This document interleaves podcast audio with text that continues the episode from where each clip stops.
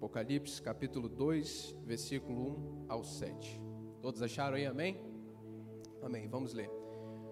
Ao anjo da igreja em Éfeso, escreve: Estas coisas diz aquele que conserva na mão direita as sete estrelas e que anda no meio dos sete candeeiros de ouro. Conheço as tuas obras, tanto o teu labor como a tua perseverança, e que não podes suportar homens maus, e que pusestes à prova os que a si mesmos se declaram apóstolos e não são, e os achastes mentirosos. E tem perseverança e suportando provas por causa do meu nome, e não deixastes esmorecer. Tenho, porém, contra ti que abandonastes o teu primeiro amor.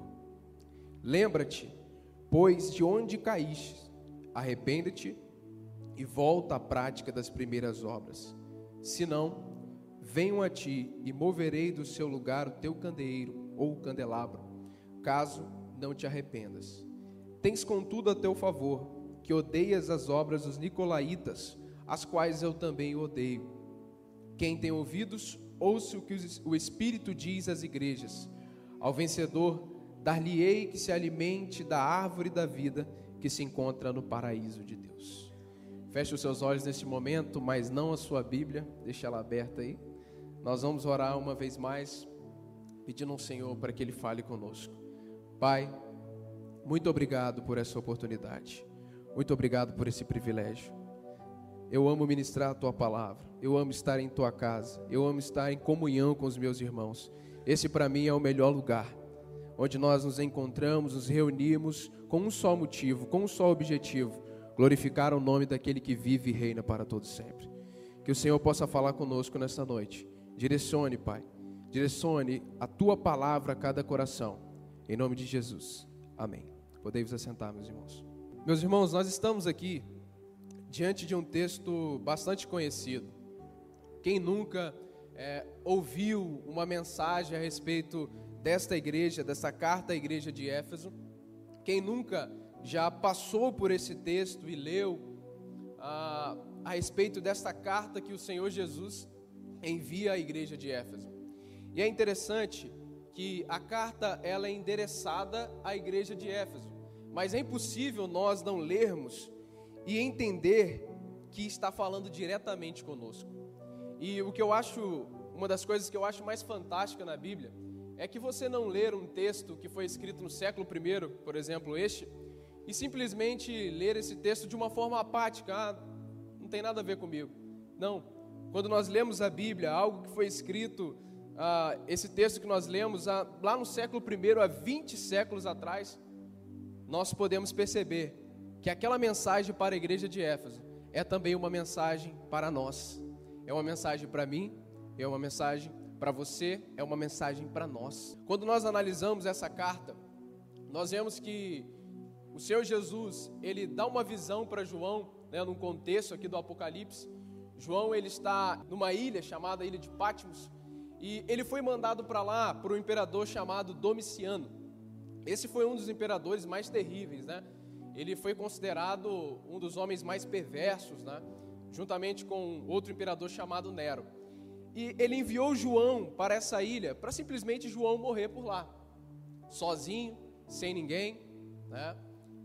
É, o último dos apóstolos, todos os apóstolos já haviam sido martirizados, ou seja, mortos por intermédio do martírio, só que João sobrou. E então ele foi enviado para a ilha de Patmos. E é interessante que numa ilha deserta, onde ele não podia ir para o lado nem para o outro, a, a Bíblia diz que uma porta do céu se abre para ele. E João, então, ele, ele tem uma visão em espírito no dia do Senhor. Normalmente poderíamos chamar esse dia de domingo, o dia que o Senhor Jesus ressuscitou. E ele tem essa visão, ele ouve, na verdade, uma voz, e essa voz ele diz que é muito forte, uma voz alta. E ele ouve essa voz, e essa voz dizia para ele: Olha, aquilo que você vê, escreve. Escreve para quem? Para a igreja, as igrejas da Ásia Menor, que hoje seria a atual Turquia. E quais são essas igrejas? Nós temos a igreja de Éfeso, nós temos a igreja de Esmirna, nós temos a igreja de Tiatira, a igreja de Pérgamo. a igreja de Laodiceia, a igreja de Filadélfia.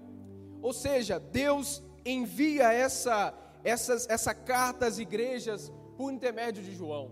E é interessante que quando João ele se vira para ver quem estava falando com ele, até aquele momento ele só tinha escutado uma voz. E quando ele se vira para ver quem tinha falado com ele, ele descreve essa visão. E ele diz: Aquele que eu vi tinha a cabeça, os seus cabelos eram brancos como a lã, alvos como a neve. Os seus olhos eram como chamas de fogo. Os seus pés eram como um latão reluzente, um bronze polido em uma fornalha. A sua voz era uma voz de muitas águas. E quando eu olhei para ele, eu não consegui ficar de pé. Eu caí prostrado aos seus pés. E o texto diz que quando ele cai, o Senhor Jesus põe as mãos sobre ele e diz: Eu sou o primeiro e o último. Estive morto, mas ressuscitei e agora vivo para todo sempre. Essa visão que João tem e quando ele tem essa visão, ele rapidamente começa a escrever.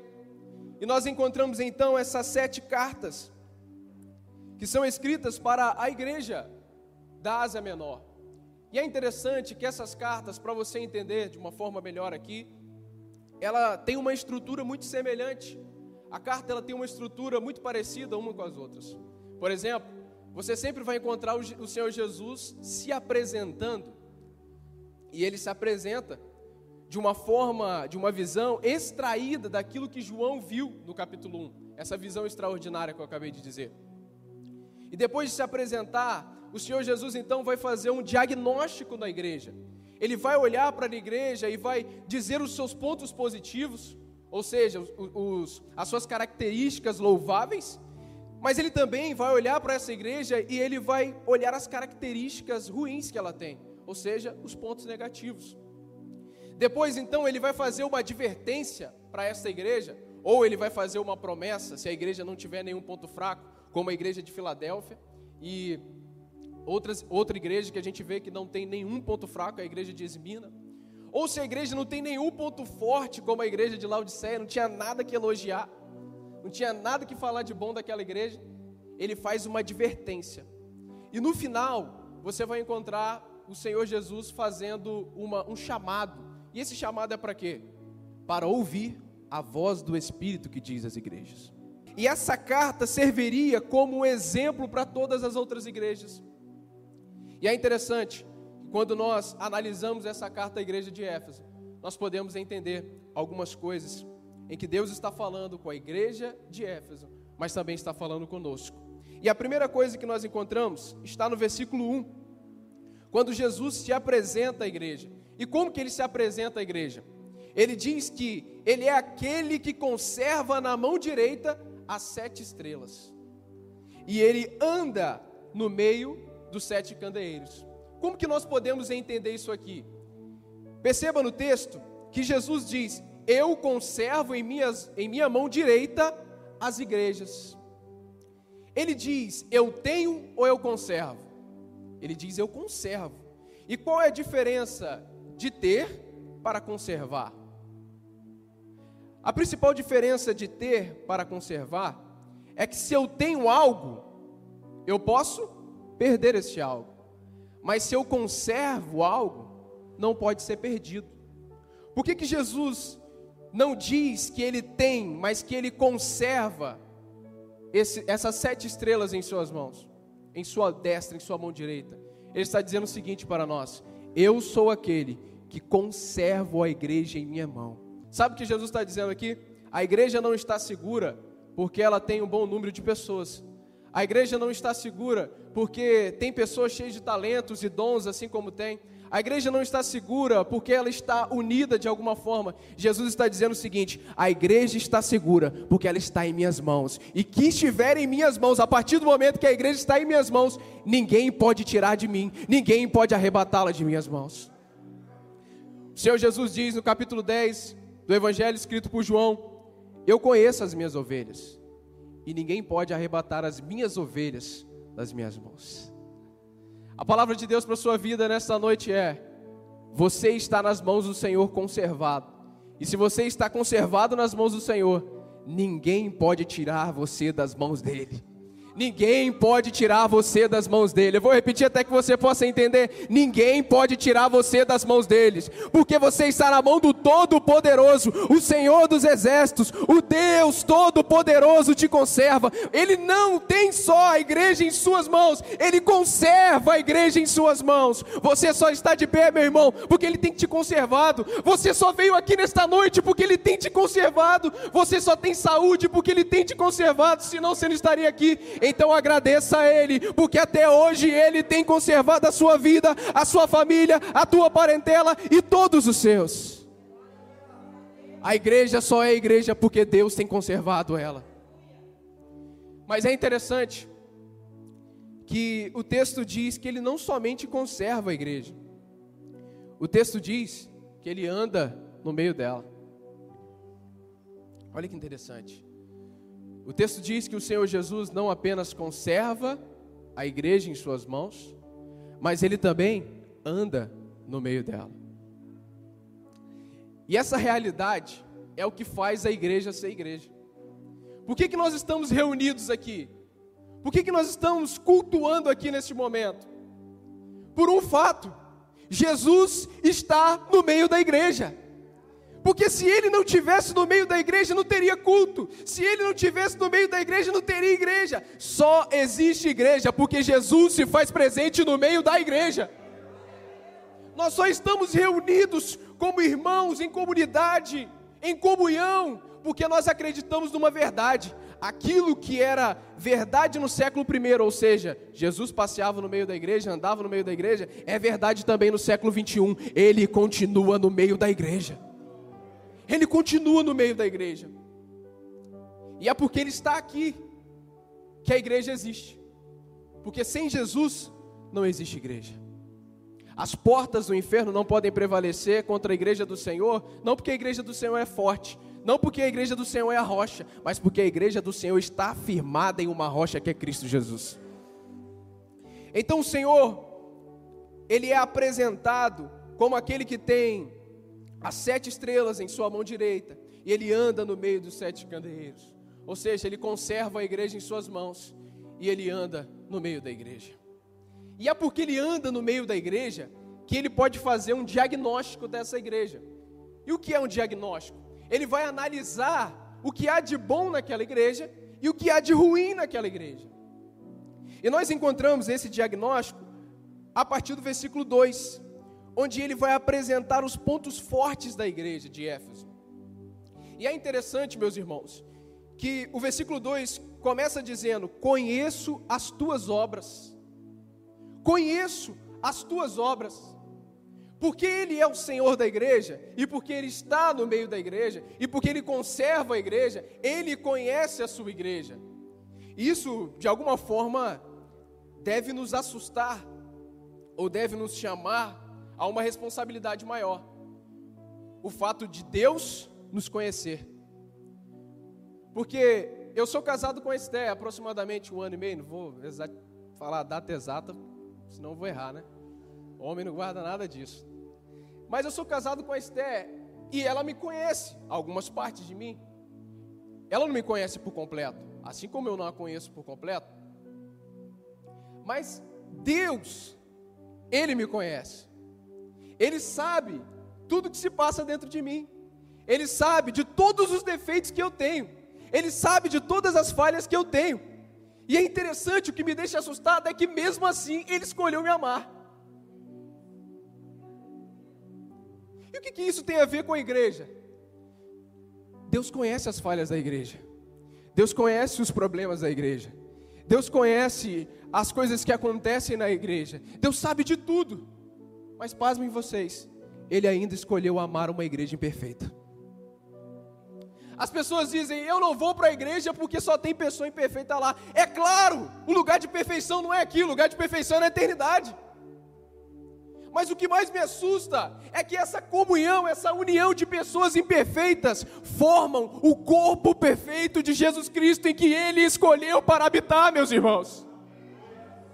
O melhor lugar para se estar é aqui. Em nenhum outro lugar você vai encontrar amor, paz, comunhão como a igreja. É imperfeita, é, mas é a representatividade de Cristo na terra, a igreja do Senhor.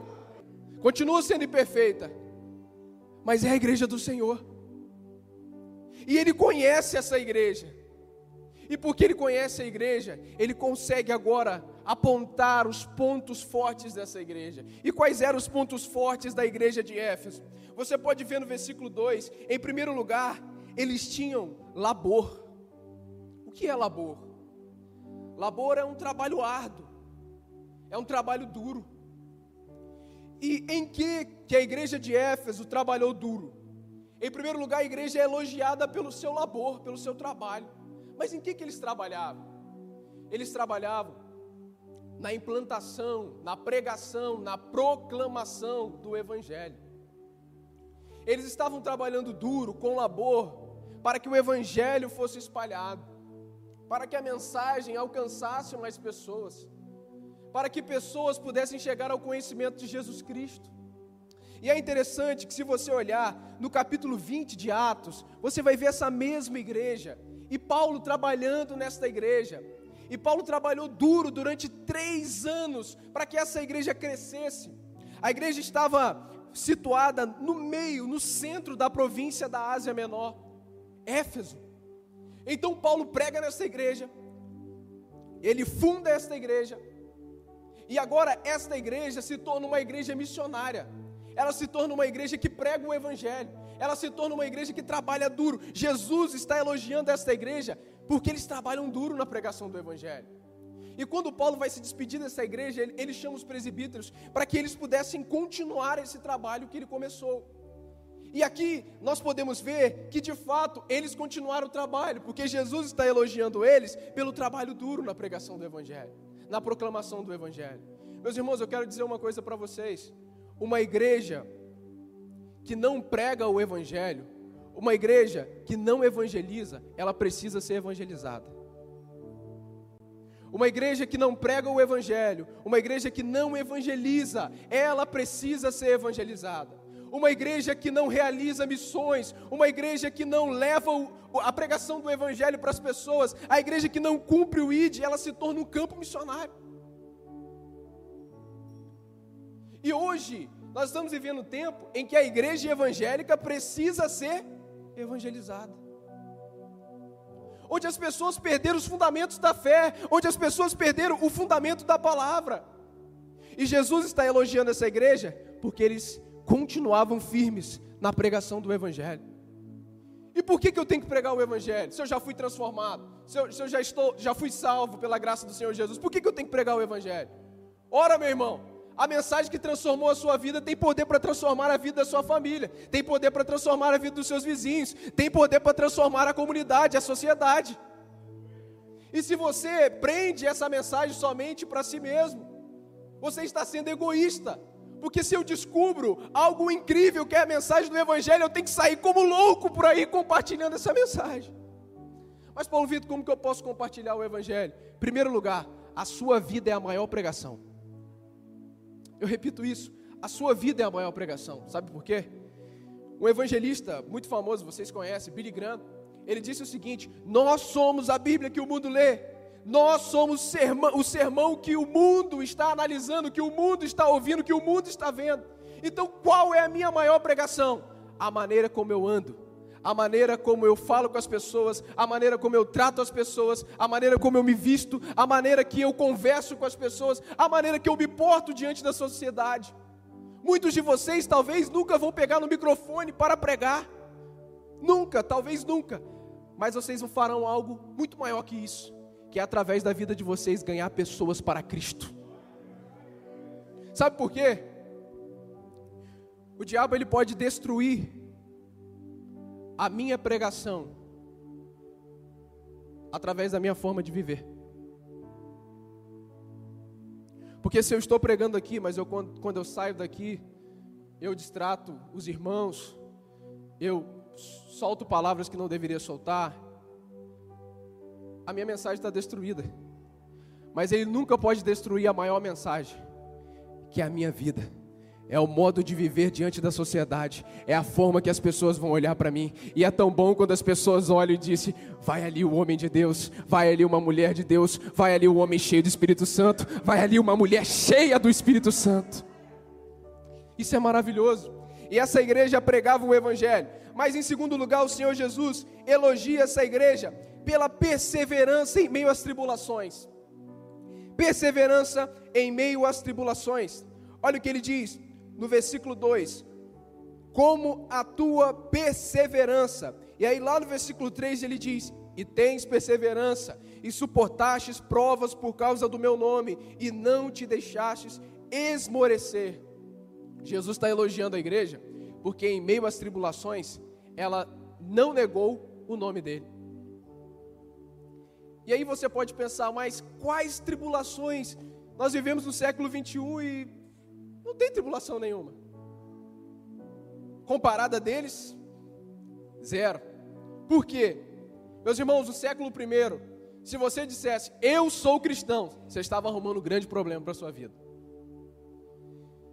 No tempo do apóstolo Paulo, no tempo do apóstolo João, se você dissesse, eu sou cristão, você estaria arrumando um grande problema para a sua vida. Por quê? Quando a igreja vive o evangelho e a igreja prega o evangelho, ela gera dois resultados: crescimento e sofrimento. Preste bastante atenção nisso. Quando a igreja vive o evangelho e prega o evangelho, ela gera dois resultados: crescimento e sofrimento. Crescimento porque as pessoas vão ouvir essa mensagem e elas vão crer nessa mensagem. Sofrimento porque através dessa pregação muitas pessoas vão querer perseguir a igreja. E foi o que aconteceu nesse tempo. Imagine você, tudo na cidade de Éfeso girava em torno do templo e da deusa Diana. Ou seja, do paganismo, da idolatria. E aí, quando Paulo chega em Éfeso pregando a palavra, as pessoas creem naquela palavra. E automaticamente, quando elas creem naquela palavra, elas deixam a idolatria. E por deixar a idolatria, a economia fazia o quê? Despencava. Porque qual era a maior fonte de renda em Éfeso? Existia a profissão que era a mais top, né? Ourives. E o que, que o ourives fazia? Fabricava deuses de madeira, estatuetas de deuses. E agora, quando essa igreja passou a ser igreja, eles começaram a pregar contra a idolatria, a pregar contra todo aquele paganismo, e os ourives agora já não tinha mais trabalho. Porque ninguém queria estatuetas de Deus, não queria imagens de deuses. Porque eles entenderam que só há um Deus, é Yahvé o Todo-Poderoso. Então, a economia foi caindo. E quando a economia cai, algo acontece. Você vai encontrar isso no capítulo 20, lá de Atos. As pessoas se levantam contra o apóstolo Paulo, principalmente um homem chamado Demétrio. Ele era o principal ourives. E ele fala: Olha, a gente tem que armar um plano para tirar Paulo, expulsar esse Paulo daqui e esses cristãos não vão poder ficar aqui, não. Porque eles estão acabando com a nossa renda. Através dessa mensagem poderosa, eles estão acabando com a nossa economia. Ninguém mais quer comprar deuses de madeiras porque eles descobriram um Deus maior do que esse. E isso gera o quê? Perseguição. E a perseguição foi tanta naquele momento que o apóstolo Paulo chega a dizer em 2, em 2 Coríntios, capítulo 1, versículo 8 ao 10, que a perseguição foi tanto, o sofrimento foi tanto, que ele pensou que daquela ele não passaria mais. Ele diz à igreja de Corinto, meus irmãos, eu não quero que vocês ignorem o sofrimento que eu passei na Ásia Menor, na província da Ásia Menor, principalmente em Éfeso. Foi um sofrimento além das nossas forças, além daquilo que nós poderíamos suportar, a ponto de eu pensar que iria morrer. A nossa sentença de morte já havia sido dada. E por que aconteceu isso? E aí ele completa: para que nós não confiarmos, não, pode, não possamos confiar em nós mesmos, mas para que nós confiássemos somente no Senhor. Aí eu te pergunto, por que, que a provação vem? Por que, que o sofrimento vem? Por que a perseguição vem? Porque muitas vezes você se sente auto-independente. Você acha que vai sobreviver sem Deus. porque está tudo dando certo na sua vida. Aí o sofrimento vem, a aprovação vem, a perseguição vem, para você entender que você não pode sozinho, você depende do Deus Todo-Poderoso. E quando essa igreja pregou o Evangelho, quando essa igreja anunciou o Evangelho, veio a perseguição. E Paulo diz que essa perseguição gerava na igreja uma dependência de Deus. Você já parou para pensar, se você analisar a história, qual foi o momento, os momentos em que a igreja mais cresceu? Simples, quando ela estava sendo mais perseguida. Quando a igreja viveu momentos de tranquilidade, de calma, sabe o que aconteceu? Eles se apostataram. Quer um exemplo? Ano 300 depois de Cristo, Constantino, imperador Constantino, ele diz: Olha, o cristianismo vai ser a religião principal. Quem não for cristão vai morrer. O que, que aconteceu com a igreja? Se fortaleceu? A igreja entrou em declínio. Porque quando nós estamos vivendo tempos de tranquilidade, nós ficamos muito relaxados.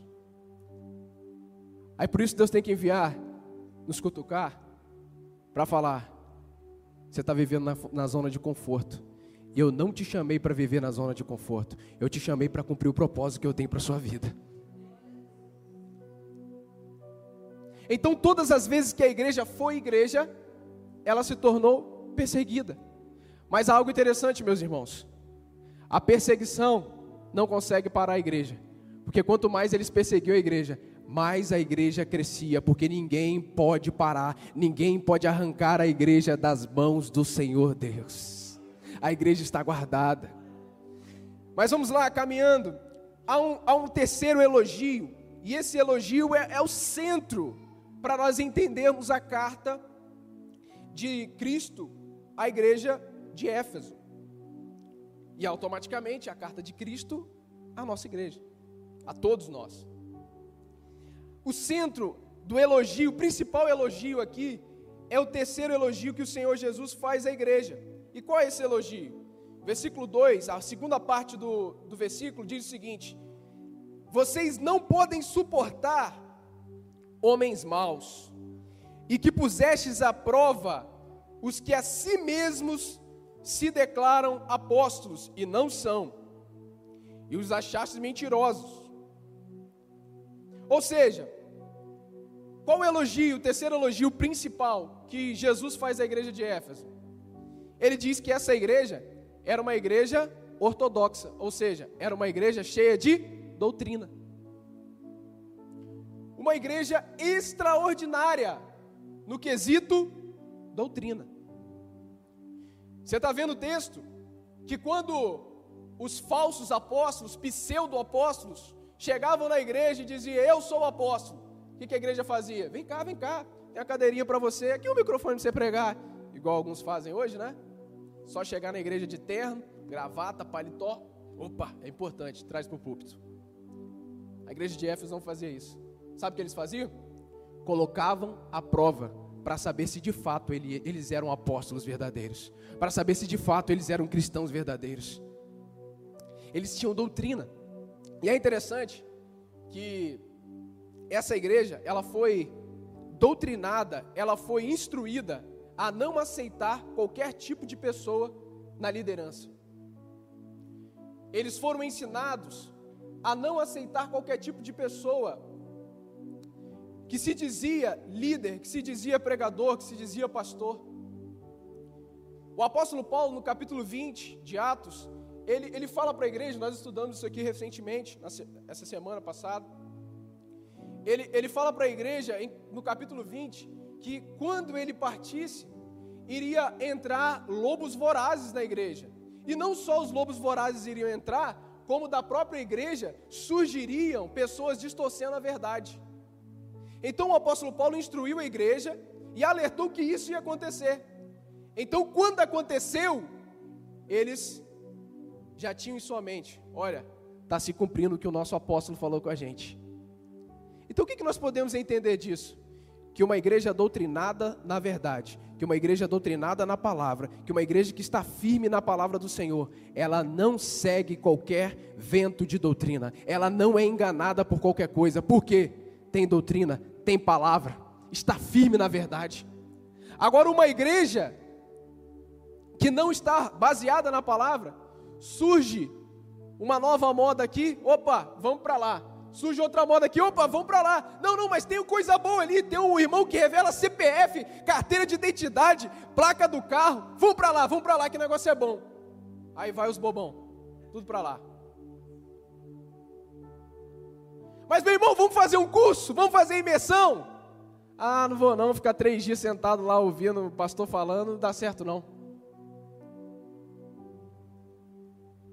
A igreja está perecendo, assim como o povo de Israel perecia, por falta de conhecimento. A igreja de Éfeso, quando alguém se levantava dizendo, Eu sou apóstolo, eu sou pregador, eu sou pastor, peraí, peraí, vamos prová-lo. Eles não suportavam, gente, a palavra é tão forte, eles não suportavam, eles não toleravam falsos mestres, homens perversos, homens maus. Eles colocavam à prova esse tipo de pessoa. E se você olhar o versículo 6, eles dizem, o Senhor Jesus elogia a igreja dizendo o seguinte: Tens contudo a teu favor que odeias as obras dos nicolaítas, as quais eu também odeio. Olha que interessante. A igreja de Éfeso odiava a mesma coisa que o Senhor Jesus odiava. Para para entender isso um pouco. A igreja de Éfeso odiava a mesma doutrina, as mesmas obras que o Senhor Jesus odiava. Isto é, a falsa doutrina. Jesus está dizendo: Eu odeio a falsa doutrina. A igreja de Éfeso também odiava a falsa doutrina. E a igreja de hoje diz: Ah, não julgueis. Está falando de Jesus, isso que é importante. Quem é você para falar dele? Enquanto a palavra está dizendo, põe à prova todas as coisas, retém o que é bom, enquanto a igreja ficar dando vazão a essas heresias, a essas falácias, nós não seremos como essa igreja doutrinada, ortodoxa, cheia da palavra de Deus. Mas graças a Deus, o Senhor tem levantado nesta igreja e em outras igrejas Pessoas que são como os bereanos, enquanto Paulo pregava, eles estavam analisando as escrituras para ver se tudo aquilo ali era verdade. Existe ainda pessoas comprometidas com a palavra, existe ainda pessoas comprometidas com a palavra, existe ainda pessoas comprometidas com a verdade, existe ainda pessoas que não vão ser enganadas por qualquer coisa, por qualquer heresia, por qualquer vento de doutrina. Essa é a igreja que Deus está chamando para se levantar nessa noite. Eles odiavam aquilo que Jesus odiava. E essa doutrina dos nicolaítas era uma mistura de idolatria com imoralidade sexual. Não se sabe ao certo quem inventou essa doutrina, quem surgiu com essas, com essas obras, ou esse pensamento, essa crença, essa prática. Mas é interessante que analisando a história nós podemos entender que eles pregavam duas coisas.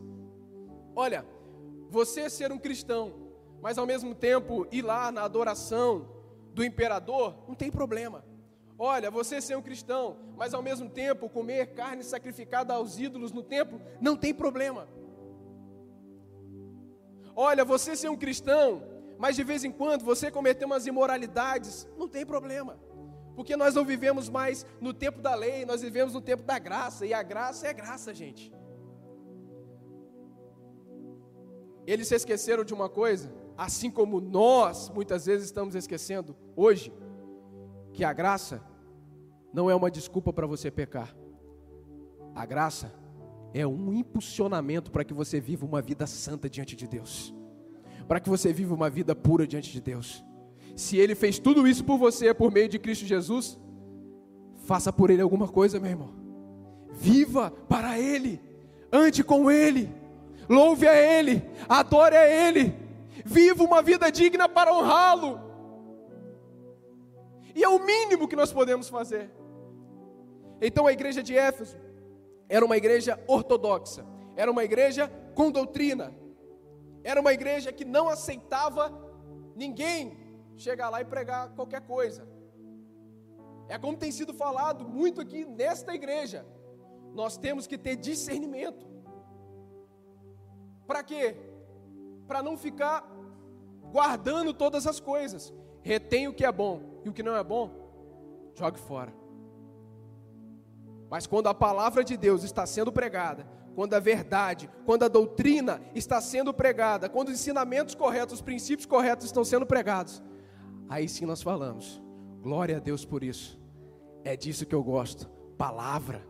Eu creio que essa igreja, ela vai se destacar não por outras coisas, pelos adornos, por quanto é bonita, né? E é muito bonita mesmo, principalmente essa parte aqui falando sobre Jesus, pintado de preto, muito lindo. A igreja tem uma iluminação boa, mas ela não vai se destacar pela estética, ela vai se destacar pela prioridade na palavra. Você crê nisso? Você crê nisso? Você crê nisso, meu irmão? Amém? Glória a Deus. Mas vamos caminhando. Perceba que Jesus apresenta os pontos fortes, mas agora ele vai apresentar o ponto fraco ele vai apresentar qual foi a falha da igreja. Sabe qual foi a falha dessa igreja? No versículo 4, nós encontramos a falha dela. O Senhor Jesus diz: Tenho, porém, contra ti que abandonastes o teu primeiro amor. Então, qual era o problema da igreja de Éfeso? Em meio a tantos elogios feitos para a igreja, em meio a tantos elogios feitos pelo próprio Jesus, era Jesus que estava elogiando a igreja. Mas em meio a tanto elogio, ele vê uma falha. Ele vê um ponto fraco. Ele vê um problema. Qual era o problema daquela igreja? Eles perderam o primeiro amor. Eles deixaram de lado o amor. É interessante que a igreja de Éfeso abandonou a palavra, é, eu, eu gosto das expressões da Bíblia, e a palavra diz: abandonou o primeiro amor. E que amor é esse? O amor do início, o amor do começo, a devoção que se tinha no início, o amor que se tinha no início. É interessante que a igreja de Éfeso era capaz de odiar aquilo que Deus odiava, mas eles não eram capazes de amar aquilo que Deus amava a prática do amor. Eles estavam tão preocupados, eles ficaram tão preocupados em combater os falsos mestres, em combater as heresias, em testar os falsos apóstolos, em ser uma igreja ortodoxa. Eles estavam tão preocupados com isso que eles foram se tornando insensíveis, se tornando frios e deixando de lado a maior virtude cristã, o amor.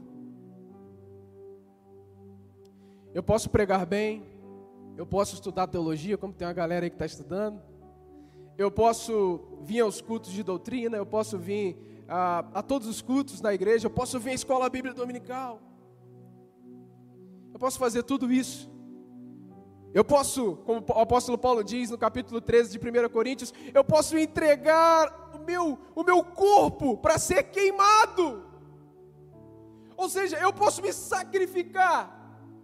Tudo isso seria tolo se eu não tivesse a maior virtude cristã, que é o amor. Essa igreja era uma igreja doutrinada, era uma igreja ortodoxa, era uma igreja que tinha doutrina, mas eles deixaram de lado o amor. E é interessante que eles tinham amor, porque o apóstolo Paulo escreve aos Efésios e elogia eles pelo, pelo amor que eles tinham. João foi pastor nessa igreja e João era o apóstolo do amor. Filhinhos, amados. Impossível João ser pastor de uma igreja e a igreja não, não virar amorosa, né? Porque João tinha um amor extraordinário. Então, eles tinham amor, mas em algum momento eles perderam aquele amor. Em algum momento eles deixaram de lado o amor. E aí você pode se perguntar, mas Paulo Vitor, que tipo de amor é esse?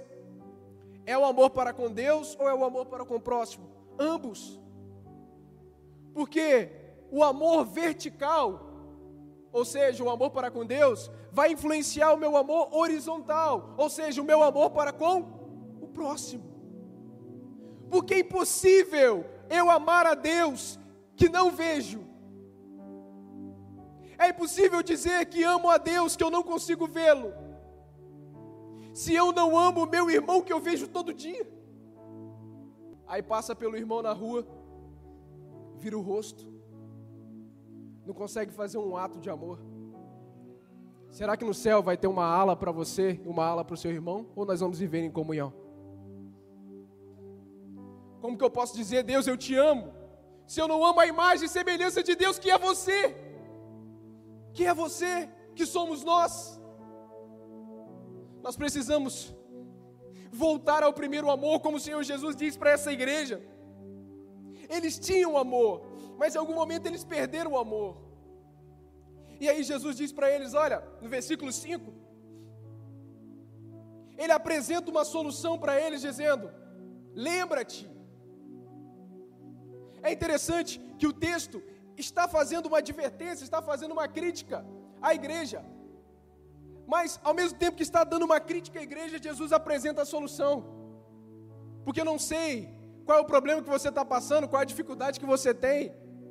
Mas eu quero te dizer uma coisa: o Senhor Jesus sempre tem a solução. Para essa igreja ele tinha a solução, para as nossas vidas ele tem a solução. Na verdade, ele é a própria solução. Para qualquer problema que você tenha na igreja, olhe para Jesus e o problema é resolvido na hora, porque ele é o exemplo que nós temos. Eu não estou me comparando com pessoas, eu não estou olhando para pessoas e tentando me comparar com elas. Nós não devemos fazer isso. Sabe quem deve ser o nosso padrão de comparação? Cristo. E deixa eu lhe dizer uma coisa: o padrão é muito alto. O padrão é muito alto.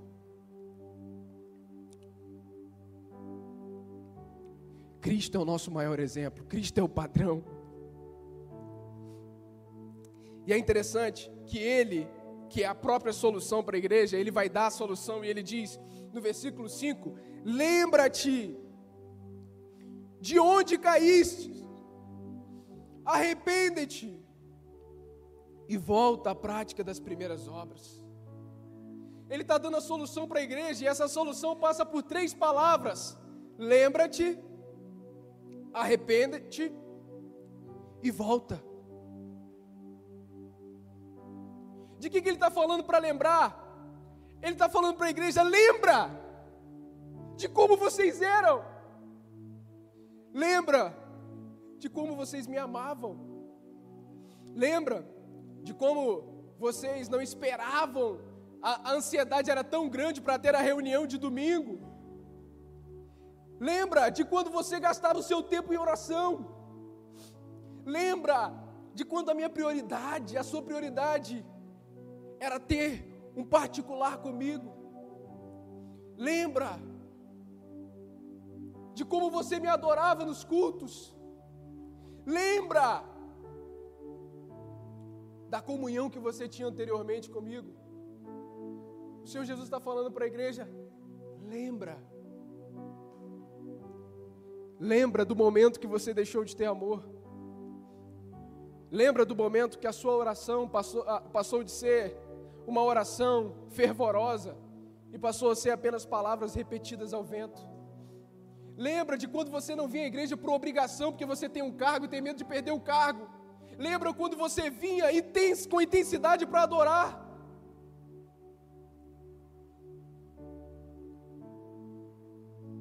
Lembra quando você estava sós comigo e não viu o tempo passar? Lembra quando você lia a Bíblia, não só por ler, mas a cada página, a cada palavra, as lágrimas rolavam. Ele está falando com você, ele está falando comigo. Lembra, igreja. Lembra de quando o seu tempo no devocional era maior do que o seu tempo no seu celular.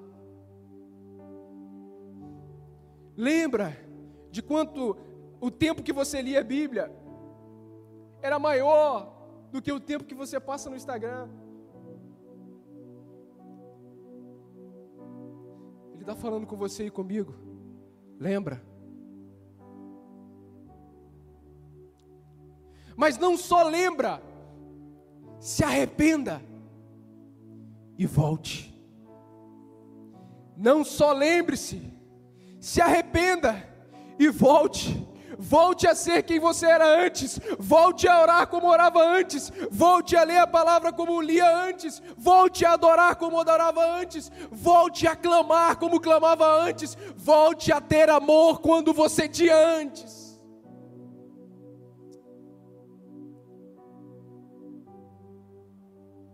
Eu estou falando com vocês, mas isso está batendo em mim.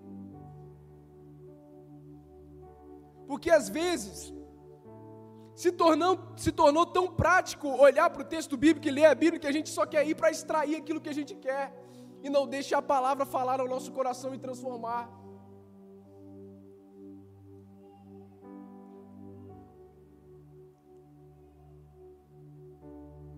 Porque há momentos que a gente ora porque tem que orar. E na nossa oração é só pedir, pedir, pedir, pedir, pedir e nunca agradecemos pelo que ele tem feito nas nossas vidas. Pare para pensar tudo que ele já fez na sua vida. Lembre-se, arrependa-se e volte. É tempo de voltar ao primeiro amor. É tempo de resgatar aquela devoção que foi perdida. É tempo de voltar a orar como orávamos. É tempo de voltar a ler como líamos antes. É tempo de voltar a cantar como cantávamos antes. Nosso maior problema é colocar a vida cristã no piloto automático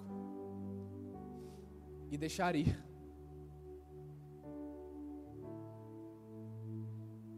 E nos esquecemos que não adianta eu trabalhar para Deus e não ter o relacionamento com Deus.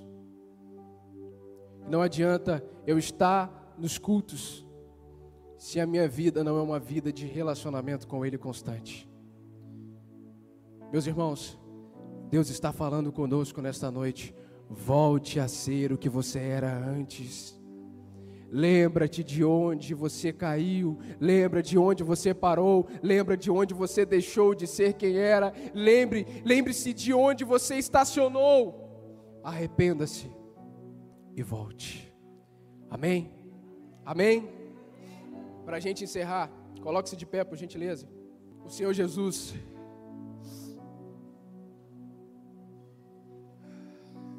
Ele faz uma promessa para o vencedor.